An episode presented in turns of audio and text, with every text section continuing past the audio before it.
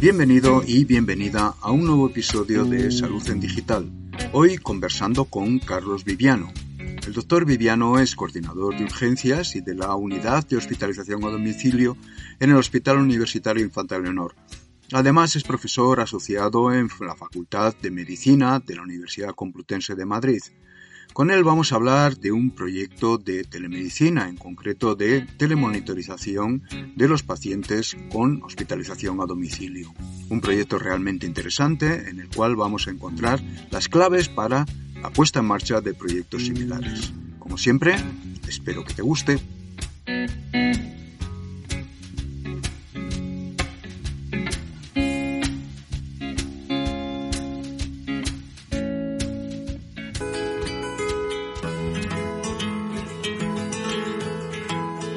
Hola Carlos, ¿cómo estás? Un placer que hayas aceptado mi invitación para venir al podcast de Salud en Digital. Agradecido por ello. Hola, buenas tardes. Para mí es un honor y ya te decía antes que, te leo mucho y, es un honor que me hayas invitado a este podcast, del que aprendo mucho contigo y es un honor, de verdad. Yo sí que llevo aprendiendo contigo desde hace unos cuantos meses, desde que, desde que nos vimos y vimos un, un poquito y estuvimos en contacto para proyectos y en concreto para un proyecto del que vamos a hablar. Ya está anunciado en el podcast, ya los oyentes saben de qué vamos a hablar, pero de todas maneras siempre me gusta empezar con una presentación de el perfil profesional de la persona con la cual estoy hablando. O sea que, eh, Carlos, eh, brevemente nos cuentas un poquito, eh, pues un poco tu perfil. Pues, pues yo soy, soy médico de urgencias, soy urgenciólogo ya desde hace pues más de 15 años. Ahora mismo soy el coordinador de urgencias del Hospital Infanta Leonor y, ya, y desde hace 8 o 9 años, desde hace 9 años hicimos hace unos meses de la unidad de hospitalización a domicilio. Y ahora mismo desde hace pues casi tres años, 2019, pues estoy coordinando un poco como la transformación digital de, nuestro hospital pues hacia, hacia un modelo de hospital sin paredes, hospital en domicilio, bueno, pues en esta línea. Y la verdad que, muy contento de este proyecto. Y uno de los eh, varietes con los cuales estás derribando paredes, nunca mejor dicho, en el hospital, es el proyecto al cual te he invitado a hablar que eres libre, por otro lado, de hablarnos de cualquier otro proyecto con el cual estés incluido dentro del hospital, que es el proyecto Veteran Home. A grandes rasgos, para empezar a tomar un poco de boca, ¿qué es el proyecto Veteran Home? Pues mira, el proyecto Veteran Home es un proyecto eh, que nace del Instituto de Innovación Europeo, el AT Health, que depende de la Unión Europea. El, el, proyecto empezó en el año 2020, finales del 2019, y ya terminó en el año 2022 que ahora se ha transformado en lo que es el hospital sin paredes. A grandes rasgos, la pregunta que nos hacíamos era, ¿cómo éramos capaces de utilizar la tecnología, lo que habitualmente estamos llamando telemedicina, en los pacientes que necesitaban ingresar en su casa? Eh, eh, de forma general, todo el mundo generaliza y habla de telemedicina, monitorización, pero lo que nosotros en estos dos años hemos sido capaces de, ir aprendiendo e ir, ir aumentando las posibilidades que tiene la tecnología es cómo utilizar esta tecnología para aumentar la seguridad de los pacientes que ingresaban en el domicilio, la complejidad y algo que es muy importante, que no, que no estuviera delimitado a un grupo de pacientes, sino que fuera escalable a diferentes procesos, diferentes perfiles de pacientes, diferentes servicios, y eso es el, el proyecto. La verdad que los resultados fueron muy interesantes y eso ha hecho que el hospital, como plan estratégico, el Infanta Leonor en Vallecas, pues haya decidido crear un hospital sin paredes, porque creemos que los beneficios para los pacientes son muy interesantes, son muy buenos. Ya nos has hablado de los objetivos que planteasteis en un inicio. A mí lo que siempre, yo creo que muchos de los que oyen estos, este podcast, lo que se plantean es, vale, ¿Y cómo empiezo? O sea, ¿cómo empezasteis vosotros? O sea, eh, mm, ¿cómo empezasteis desde vuestra unidad de hospitalización a domicilio a trabajar este proyecto, a trabajar el diseño, las primeras pruebas? ¿Cómo fueron esos primeros pasos que me parece que es fundamental a la hora de acometer bien un proyecto y que les puede ayudar a muchas de las personas que nos estén oyendo? pues mira, fijaos, el, inicio fue una carambola. O sea, una empresa tecnológica, en este caso Medtronic, entró por el despacho y nos cuentan un rollo de, de que hay un proyecto europeo de cómo monitorizar a los pacientes en la unidad de hospitalización a domicilio. Nosotros teníamos una experiencia muy bonita y muy buena de la hospitalización a domicilio. Creemos firmemente que hay un perfil de pacientes que, mejoran, sobre todo fijaos los más frágiles, que son los ancianos, que mejoran eh, ingresándolo en el domicilio. Pero, y eso está demostrado y hay mucha evidencia científica detrás. Esa, esa parte para un perfil de pacientes mejoran en deterioro cognitivo, deterioro funcional, no, no, reciben infecciones, experiencia del paciente, insatisfacción, en muchos aspectos que ayudan a mejorar. Pero había un problema y la dificultad de ese problema era cómo hacer eh, que se aumentase de una forma exponencial el número de pacientes con la seguridad y la complejidad. Entonces empezamos con monitorizando a los pacientes y nos dimos cuenta en un momento determinado que, teníamos que utilizar la tecnología eh, al revés. Lo más interesante es que te dan los sensores, te dan las tablets y, tú te quedas con una tablet con una marca tremenda, con sensores que pueden darte muchos datos, frecuencia cardíaca, saturación, pero un momento que nos dimos cuenta que lo que teníamos que hacer era adaptar esa tecnología a la forma que tenemos de trabajar los médicos y la enfermería. Es decir, ¿cómo trabajamos? Hablando con los pacientes, haciéndoles preguntas, con las respuestas de las, de las, de las preguntas de los pacientes generamos acciones. Eso es lo que hemos hecho. Hemos empezado por pequeños procesos, insuficiencia cardíaca, neumonías, lo hemos adaptado a la tecnología, lo mismo que hacíamos, y hemos obtenido resultados. Y eso es lo primero, es decir, hemos querido adaptar nuestra forma de trabajar a la tecnología. Y lo segundo es creer en ello. Y yo tengo un equipo muy potente de, pues, de la doctora María Mir, la doctora La Llave, eh, todos los médicos de la domiciliaria, la enfermería, que la verdad que con dificultades, ¿eh? porque al final cambiar lo que hacemos habitualmente cuesta, esa es la realidad, pero que poco a poco, viendo los beneficios que tienen los pacientes, es así. Yo creo que es darnos cuenta que la tecnología no nos va a sustituir, es una herramienta que nos ayuda por el bien de los pacientes y creer en el equipo que tenemos. Esas son las dos claves que, nosotros hemos utilizado.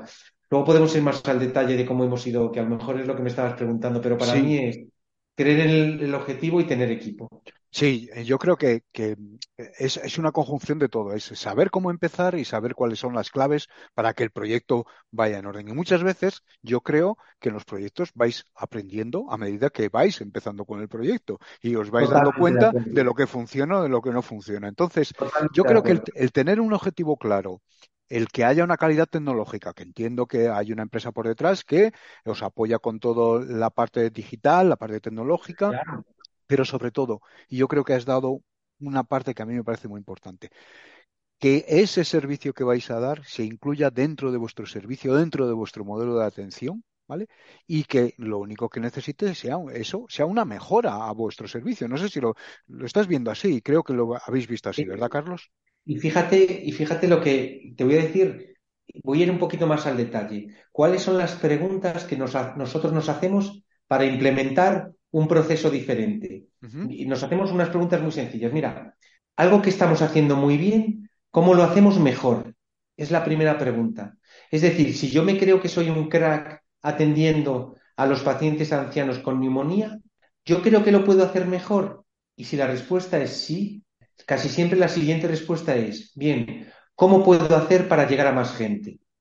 Esa es la siguiente pregunta. ¿Puedo hacer que esto que estoy haciendo muy bien llegue a todo el mundo que lo necesita? Es la segunda pregunta. Pero hay una tercera pregunta. ¿Cómo lo hago sencillo? Tanto para el profesional como para el paciente, que es muy, importante. Muy ¿eh? importante. Fíjate, hay un concepto que yo estoy aprendiendo estos días, como ya, claro, en estos últimos tiempos me estoy metiendo más en estos rollos de la telemedicina, la tecnología es, tiene que ser usable para el paciente. Usable. Yo te he dicho antes en la introducción que te leo mucho, ¿vale? Y me sé los porcentajes de fracasos de empresas tecnológicas con apps o dispositivos móviles, cosas que a priori son muy buenas, porque el paciente no le sirve para nada. Y luego la cuarta pregunta, que sea sostenible en el tiempo, tanto por el paciente, por el proceso, como económicamente. Entonces, con esas preguntas estamos introduciendo los diferentes programas en los diferentes servicios. Una pregunta muy concreta. ¿Tenéis que variar mucho vuestro modelo asistencial para incluir unos componentes digitales dentro de vuestro modelo, en este caso atención a domiciliaria? O sea, hay que cambiarlo, porque el modelo tiene que cambiar. A lo mejor esto ahora que hay tanta, tanto movimiento en, tantas opiniones sobre cómo tiene que ser la sanidad no es, no es muy adecuado. El modelo tiene que cambiar, pero como ha cambiado durante muchas veces. Antes había cirugía mayor siempre, luego pasó a la cirugía mayor ambulatoria, antes todo era hospitalización, los hospitales de día se están haciendo protagonistas de los hospitales, pues si integramos la tecnología como una herramienta en nuestro día a día, tiene que cambiar. Pero yo, más que cambiar el modelo, yo lo que hablo es de integrar la parte no presencial o virtual, vamos a llamarlo así, con la parte presencial. Fíjate que la palabra es, importante, es integrar. Y eso es lo que estamos intentando hacer. En tu mismo día, tú integras lo que te aporta la tecnología y lo que haces de forma tradicional, vamos a llamarlo. Pero sí, que tiene que cambiar. Me, pero has, corregido, me has corregido perfectamente, Carlos. O sea, cuando decía cambio me refería a un proceso que lo tenéis ya muy claro, muy estabilizado. Hay que hacer algún cambio con él. Evidentemente lo que hay que hacer es integrar en los puntos en los cuales la tecnología dé su máxima posibilidad a vuestro servicio, a vuestro proceso. En esos puntos es donde hay que integrar. Hay que meter ahí una cuña y tratar de incluir esa esa tecnología. ¿Eso os ha costado mucho? Eh, es muy, eh, ¿cómo diría? Em, hace falta tener equipos, entiendo que gente que colabora contigo, eh, has hablado de ellos, que también los conozco, que estén totalmente, bueno, pues em, claro que, que, van a ir y que van a apostar por ese proyecto y que van a ir juntos, ¿no? Pero yo creo que con prácticamente con, tener ideas, con tener las ganas, con tener las capacidades, yo creo que, los cambios se van haciendo, sobre todo si tienes una capacidad para poder hacerlos, ¿no? Mira, totalmente de acuerdo. Nosotros estamos en el, hoy es febrero del 2023. Recordar, para que, lo digo para que veáis en, en la intensidad de la dificultad del cambio, si eso no es. O sea, en realidad Acordaos que en el 2020 era la pandemia de COVID. Nosotros no empezamos este proyecto, el Better at Home, eh, como con los plazos establecidos.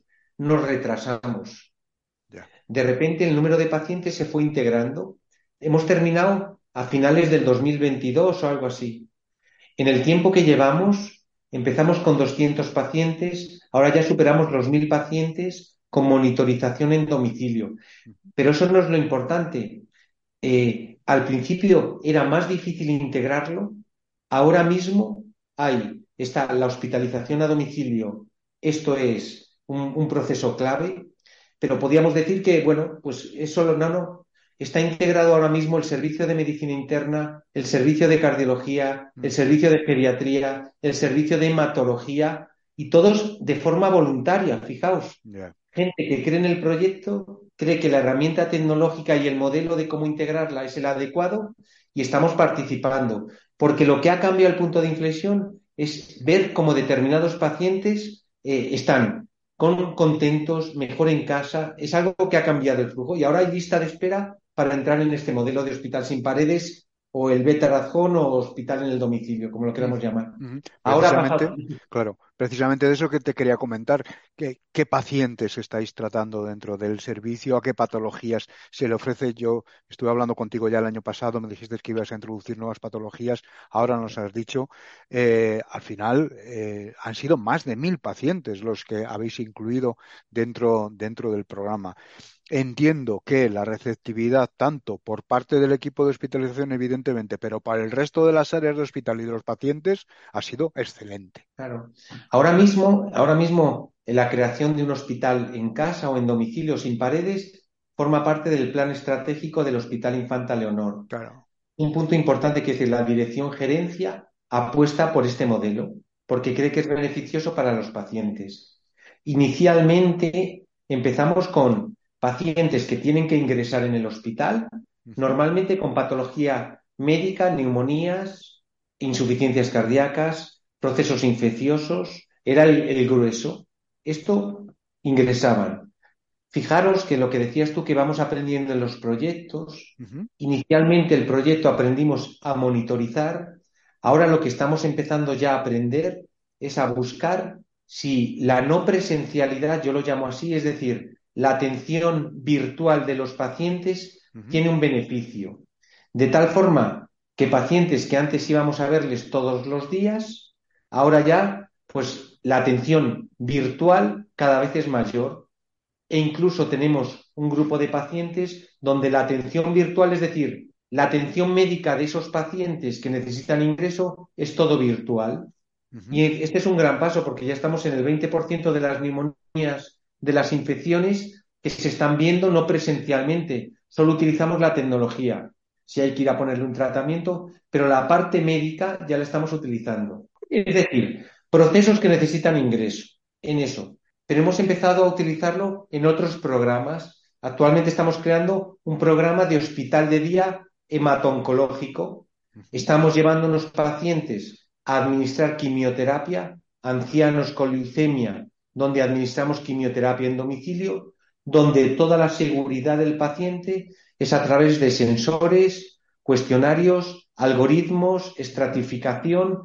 Estamos haciendo lo mismo con cardiología y estamos haciendo lo mismo con pacientes ancianos que habitualmente vienen al hospital de día. Porque otra cosa que hemos aprendido que sirve la tecnología es, no tiene sentido que los pacientes vengan para nada. No tiene sentido que el médico haga cosas que no sirven para nada y tendríamos que anticiparnos a las complicaciones de los pacientes. Me refiero, si yo tengo un paciente anciano que cada 10 días viene al hospital de día para revisar, si su cardiopatía o, su insuficiencia cardíaca está descompensada. Y cuando llega le dice el médico, oye, hombre, estás muy descompensado, ya llegamos tarde. Claro. Entonces, lo que estamos trabajando ya, ya llevamos un grupo de pacientes, yo creo que llevábamos ya como 20 pacientes desde hace un mes y medio, es, hemos diseñado una serie de preguntas que nos anticipamos a las complicaciones de los pacientes. Hemos diseñado una estratificación de esos pacientes e intervenimos cuando hace falta. Y ese anciano no hace falta que venga al hospital, tanto para decir que está muy bien como para decir que está muy mal. Fijaos que es la diferencia, es utilizar la tecnología para anticiparnos a las complicaciones. Y este aprendizaje es lo que nos ha dado la, la, utilización de la tecnología que inicialmente era para un proyecto y ahora se está expandiendo para otras cosas. Y en eso estamos también. Fíjate que lo que acabas de comentar, eh, hombre, tecnología tiene, pero un cuestionario que te informe del estado en el cual se encuentra la persona, quiero decir que tampoco es una, un avance tecnológico brutal. Lo que sí es brutal es saber que ese cuestionario, que seguro que lo tenéis perfectamente validado, etcétera, etcétera, está utilizándolo por un paciente que puede utilizarlo, que lo entiende, que sabe qué beneficio le puede tener tener esa información diaria y que le produce un aviso al médico correspondiente, una alerta o lo que sea al respecto del informe que lleva. Ese, eso sí es telemedicina o también es telemedicina y sin tantos fastos, Alguien me podría decir, bueno, pues para, porque muchos no necesitan eh, sensores de tensión arterial, pero sí necesitan saber si ha aumentado la disnea en los últimos días, si ha aumentado el peso, si se nota más fatigado. Pero alguien me podía decir, me podía decir, bueno, pues para eso, eso se puede hacer por teléfono. Totalmente de acuerdo. Pero yo la pregunta que le haría es, ¿a cuántos pacientes puedes llamar por teléfono en, en un turno de mañana? Sí. A 15, 20, 30 yo te puedo tener controlados a 500 pacientes a la vez. Claro. Esa es la diferencia. La tecnología nos sirve, que es una de las cosas que decía antes, tiene que ser escalable. Tenemos que llegar a todos los pacientes que lo necesitan. Esa es la diferencia de la, tecnología. Oye, Carlos, el tema de la estratificación me parece también interesante, porque entiendo que estratificáis en función de, bueno, pues de, la, gravedad del paciente, etcétera, etcétera, ¿vale? Pero también utilizaréis alguna medida para saber si ese paciente es receptivo o puede utilizar o no esa eh, hospitalización eh, a domicilio, pero apoyado en tecnología. ¿Cómo lo hacéis eso? ¿Cómo, ¿O cómo habéis descubierto la mejor manera de hacerlo? Al principio, una de las cosas que hemos hecho, y esto va a la primera pregunta, ¿cómo empezarías?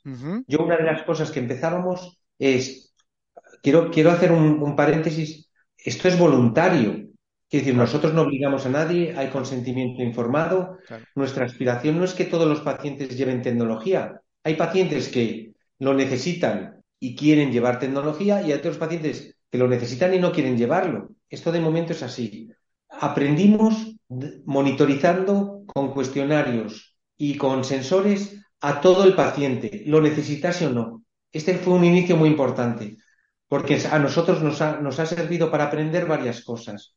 Primero, una pregunta que nos hacen siempre es, bueno, la gente mayor o con poca cultura, eh, la tecnología no la... Es que en mi zona... No, no, esto no funciona así. La tecnología, no podemos crear brechas digitales nosotros. Ya. Tenemos que la sanidad sea para todos. tenemos que cerrarlas.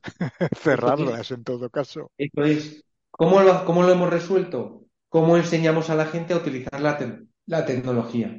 ¿Sabes? Fijaos, que es un punto muy importante. Entonces, esto al principio lo hicimos de esta forma. Después lo que hemos ido aprendiendo es práctica clínica. La insuficiencia cardíaca tiene unos indicadores clínicos que están demostrados, los hemos pasado a la tecnología, a la herramienta. Y, nosotros, fijaos, iniciamos con tablet y ahora hemos diseñado una app que se llevan los pacientes, porque una de las cosas que hablábamos es que tenía que ser sostenible. Claro. ¿Qué es lo que tienen todos los pacientes? Dispositivos móviles. Fijaos que hemos ido cambiando y porque va eso. Pero además, otra de las cosas que hemos ido aprendiendo es que la tecnología no puede ser más preocupante para el paciente que su propia enfermedad. Su propia enfermedad. Una de las cosas que hemos, que hemos ido aprendiendo con la experiencia es que tenemos que hacer las cosas usables, sencillas, que el paciente quiera utilizarla porque sabe que es útil. Y eso es lo que estamos haciendo. Claro, yo me imagino, perdona Carlos, a ese paciente que está preocupado en su enfermedad y además está preocupado de si ha hecho bien la cosa con el, la tablet o no sé qué, si ha dado la información correcta, si habrá llegado, si se crea una, una doble preocupación, eh, pues bueno, pues eh, un poco absurda, ¿no? pero, pero entiendo que, que, es posible y que habéis tenido que manejar esas situaciones. Eh, dos datos, y así que no, tampoco me quiero dar datos de los 1.023 pacientes, el, cerca del 50% son mayores de 65 años. qué barbaridad. creo que eran 470, no me acuerdo muy bien el número. pero tenemos un grupito, un grupito de 62 pacientes que son mayores de 90 años. Qué maravilla.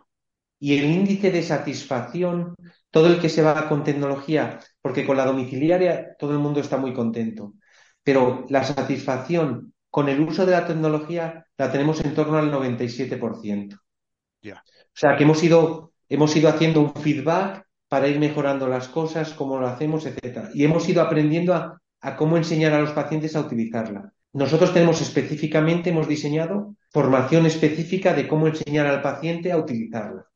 Tiene que ser una satisfacción enorme trabajar con personas de más de 90 años y que son capaces de desenvolverse con tecnología, ayudarse a ellos, ser conscientes de, qué es esa ayuda, de, estar viviendo realmente una realidad a, esa edad, eh, me parece fascinante, fascinante. A mí me encanta. Tenemos un grupo de pacientes que los de la quimioterapia, fijaos que la tecnología nos ha dado pie a, nosotros lo llamamos atención compartida o sea, la tecnología se adapta a cada enfermedad. ¿eh? Cuando yo hablo de cuestionarios, es que las preguntas que le hace un médico a una enfermera a un paciente con neumonía no es la misma que le hace un médico o el profesional sanitario a una fractura o a una leucemia. La tecnología se adapta, ¿eh? Pero lo que ha hecho también es que antes de diseñar los cuestionarios nos sentamos enfermería, anestesista, traumatólogo, el médico de la domiciliaria para trabajar todos juntos, que eso es un, paso importante. Quiero decir, la tecnología ha hecho que nos unamos para trabajar ¿eh? de esta forma. Nos ponemos de acuerdo y, todos trabajamos. Eso es muy importante. ¿eh? Qué bueno. Oye, dentro de, porque habéis medido perfectamente los resultados del programa, ¿qué resultados o qué números o, te, han, te, han, sorprendido o qué resultados destacarías, ¿vale? Tanto en, en, bueno, pues en aceptación como, como resultado de salud o en mejoras de procesos internos o vuestra satisfacción. ¿Qué es lo que más destacarías o, lo que más te haya llamado la atención a ti, Carlos? Mira, o sea, tú sabes más que yo, los procesos de innovación tienen como varias fases. Primero, darnos cuenta que nos vamos a equivocar en el camino muchas veces. Está claro. Esto es ensayo-error. Segundo, que no es una investigación clínica, que a veces confundimos innovación con I más D. Quiero decir que son dos cosas diferentes. La innovación es transformación y es transformación en este sentido. Nosotros, la primera fase, lo que hicimos es indicadores fijaos puros de gestión en seguridad. Hemos reducido cerca de un 10% los reingresos desde la hospitalización a domicilio con la tecnología. en, eficiencia. Hemos aumentado el año pasado, fijaos que solo llevamos dos años y medio, Claro, pero la hospitalización a domicilio, desde que hemos integrado la, hemos aumentado en torno a un 30% el número de pacientes que se han beneficiado de ingresar. Tenemos, hemos aumentado, tenemos ahora mismo cerca de 15 procesos asistenciales integrados en la tecnología. Hemos reducido el número de visitas de enfermería en torno a un 20-30%. Es, es 20-30 porque depende de los programas.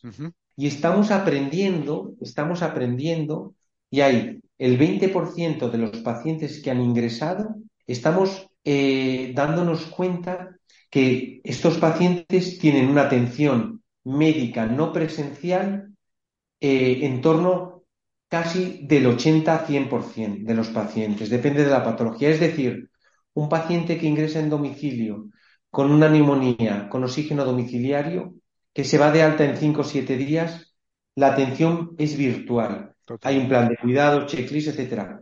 Eso es lo, como lo más, lo más transformador. Claro. Porque, y nos está diciendo de este grupo de pacientes, os pongo un, un ejemplo reciente, neumonía en una chica joven con dos hijos en casa, embarazada, que la ingresamos en el domicilio, que es donde quiere estar la, la paciente.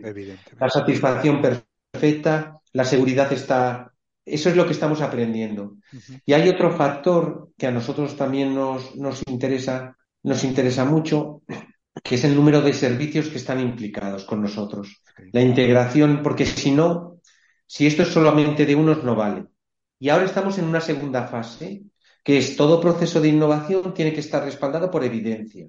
Ahora mismo estamos, pues en los próximos meses, vamos a publicar el descriptivo de todo lo que hemos hecho. Qué bien. Y además estamos trabajando ya en dos, en dos cosas. Una, en dos brazos comparando seguridad, ingresos, tal, si ingresas en hospitalización o en atención presencial, y otra parte que yo creo que es donde más brecha hay muchas veces, en describir nuestro perfil de ancianos, que yo creo que es por donde más se pueden beneficiar. ¿eh? estamos diciendo que casi un 20% eh, utilizan eh, solamente una atención virtual o pueden llevar casi un 20%. Ah, virtual médica, médica. Virtual médica, sí, sí, sí, hablo de, eso es, tenemos registrados 211 pacientes de 2023, más o menos. Claro. Ahora, mira, hasta hace 15 días. Eh, a, mí me gustaría ahora mm, hablar de un tema abstracto. Yo sé que tú sigues también, eh, pues bueno, por las novedades que se van realizando todo alrededor de telemonitorización, telemedicina, etcétera, etcétera. Y se habla mucho de la capacidad de personalización que tienen todos estos eh, sistemas, ¿vale? Todos estos sensores, etcétera, etcétera. Desde vuestra experiencia, ¿creéis que se puede personalizar un tratamiento, un plan de cuidados a un paciente en función de los datos clínicos, de su evolución, de las mediciones de los sensores, de los formularios que utilizáis para comunicaros con ellos, de ese seguimiento a distancia. ¿Creéis que es posible? Esto no es posible, no. Nosotros lo hacemos. 100% posible. Fijaos, eh, tú puedes tener una neumonía que inicial. A veces la gente se cree que la telemedicina o la monitorización es una monitorización continua y no hablamos de eso. Hablamos de atender al paciente en el domicilio con seguridad, como si estuviera en el hospital y, además se beneficie de estar con su familia, estar en su casa, eh, con confort y eso favorece la mejora. Os voy a poner un ejemplo. Una neumonía que ingresa, que tú le dices que se tiene que monitorizar dos o tres veces, al tercer día puede estar mejor. Y tú lo que no quieres es que el paciente esté agobiado por la telemedicina. Lo adaptas y además le dices que solo una vez al día. A ese paciente, al otro no. Pero tú además puedes conocer a Juan, que tú sabes que su saturación de oxígeno es siempre 88. y tú tienes tus alertas a 92, las modulas. Nosotros como funcionamos es, el paciente ingresa, se le da un programa, por ejemplo, el programa de insuficiencia cardíaca, que va con cuestionarios, que va con sensores, siempre con educación sanitaria, ¿de acuerdo? ¿Qué formas de comunicarnos vamos a tener con el paciente? Y además personalizamos al paciente, porque además puede ser diabético o no diabético, hipertenso o no hipertenso, mayor o no mayor, que se agobie más o menos, lo adaptamos al tipo de al tipo de enfermedad, al tipo de paciente y a las circunstancias individuales, porque yo creo que la tecnología nos da para eso. Y esto nosotros estamos haciendo así, ¿eh? O sea, que eh, se puede personalizar, sí, seguro. Perfecto. Oye, eh, vamos a ir eh, mirando al futuro para acabar con, buen sabor de boca. ¿Qué le depara al futuro al proyecto Hospital sin Paredes? ¿Qué tenéis ahí? ¿Qué, queréis evolucionar del proyecto o de los proyectos? Yo cuando, cuando cierro los ojos y me imagino cómo, cómo va a ser esto, es, es los pacientes se les atiende donde, en, el, en el sitio donde hay que atenderlos, donde lo que, lo que se pide de esa atención no es eficiencia, fijaos, en economía, en dinero, en ser más barato, sino es eficiencia en valor, es decir, lo que le aporta más al paciente, pero también lo que le aporta más al profesional. El objetivo de nuestro hospital es crear entre 100 y 150 camas de ingreso hospitalario en el domicilio, integrando la tecnología con diferentes programas del hospital, diferentes programas del hospital adaptados al personal y al profesional. Eso es lo primero, pero lo segundo, que es donde yo creo que tiene que ir el cambio de modelo, es hay determinados pacientes de más riesgo que llegamos tarde. Cada vez hay más factores de riesgo cardiovascular, más pacientes que ingresan por enfermedades cardiovasculares, más por infecciones. Entonces llegamos tarde. Utilizar la tecnología para anticiparnos a las complicaciones de estos pacientes e intervenir cuando hace falta, no en un momento detrás, ¿sabes? Y lo tercero que en mi hospital me gustaría, porque a veces los profesionales sanitarios somos como más, nos cuesta más introducirnos en los cambios, es darnos cuenta, que es una cosa que yo tenía que apuntada, que la relación médico-paciente puede ser de diversas formas no tiene que ser presencial, tiene que ser cómo aportas tú al paciente y a su familia. Y la tecnología nos lo da. Y si nos da eso, también nos da más tiempo para hacer cosas que tienen valor al profesional, que a veces yo creo que hacemos cosas que no sirven para nada.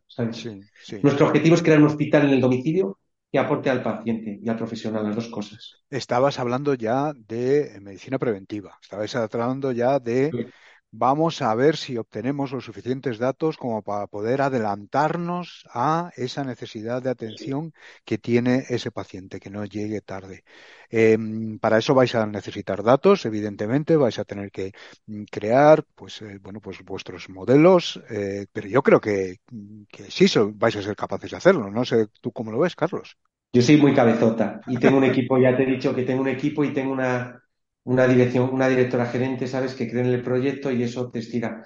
Yo fíjate, el siguiente paso más práctico, a mí me gustaría, sería integrar la inteligencia artificial en el análisis de los datos de los pacientes que ingresan en el domicilio y que de una forma automática esos pacientes salieran estratificados y además nos pudiera decir la propia estructura, la propia herramienta, si si ese paciente se puede beneficiar de una atención presencial tradicional, de una atención virtual o de una atención híbrida. Es decir, eso es hacia donde yo creo que tenemos que ir en el camino, porque al final quitará mucho trabajo y es mucho más eso, eso que nosotros preparamos antes, pues que sea de una forma automática. Pues eh, yo creo que le hemos dado un repaso a los proyectos. A mí me ha encantado, ya sabes que me, parece un proyecto fascinante y que lo, y que lo estáis llevando de maravilla. Eh, yo mm, creo que te lo pedí eh, un poquito al principio, antes de estar grabando. ¿Podemos dar unos tips, unos consejos para aquel grupo de, o bien hospitalización a domicilio, o bien cualquier otro grupo que está pensando, está empezando a trabajar en esto? ¿Qué son los mm, tres consejos o los dos consejos o lo que tú consideres que es más importante que les podrían ayudar mejor a llevar a buen puerto el proyecto? Pues mira, eh, eh, lo primero desde el punto de vista práctico es tenemos que creer en el trabajo que hacemos los profesionales sanitarios y tenemos que adaptar la tecnología a nuestra forma de trabajar. Ahora mismo se nos dan paquetes cerrados, una tablet, 20 sensores de esta forma, y eso nos limita porque parece que nos tenemos que adaptar nosotros a ellos y tenemos al revés. En segundo lugar, tenemos que hacerlo, que lo hemos hablado fácil a los, a los pacientes, pero es muy importante los profesionales sanitarios.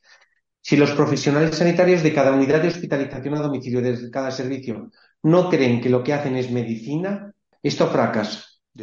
Y para eso es muy importante que no nos cieguen los ojos los miles y miles de datos que nos puede dar los sensores, ¿no? Los datos son datos, se organizan, se estratifican. Lo que tenemos que decidir nosotros es cómo se interviene, porque para eso sabemos. Y tercero, que hay que cerrar los ojos y soñar. Yo creo que es muy importante que los profesionales sanitarios, que, yo creo que trabajan de una forma impresionante, pongamos cómo tiene que ser el futuro en la agenda del presente de ahora y empecemos a trabajar en ello, porque queramos o no, va a cambiar. Y eso es lo que... Sí, y que ese futuro se ha compartido con quien realmente tiene las posibilidades de realizar los cambios, que son las gerencias y son los responsables de los servicios y los ejecutivos de los servicios de salud. Total. Yo creo que, o sea, hay que todos se tienen que parar a pensar. Hay muchísimo ruido, al, yo creo que en sanidad, y nadie está pensando que en el año 2000, no sé, 2035, eh, el Instituto de Estadística dice que cerca del 30% de los pacientes van a ser mayores de 65 años. Eso es lo que hay que poner sobre la mesa y ver cómo les cuidamos bien. Yo creo que hay que ir por ese camino. Claro. Pues muchísimas gracias, Carlos. Ha sido un placer. Lo sabía desde el mismo momento que te invité que íbamos a tener una conversación estupenda. Eh, muy agradecido, enhorabuena por el proyecto y nada, y seguimos en contacto y seguro que volvemos a hablar porque, porque tienes una capacidad de empuje y de eh, hacer equipo y de llevar proyectos hasta el final que me parece maravilloso. O sea que muchísimas gracias, Carlos. Yo te, agradezco mucho tu invitación, estaba encantado y muchísimas gracias, de verdad. Venga, gracias, nos vemos. Un saludo.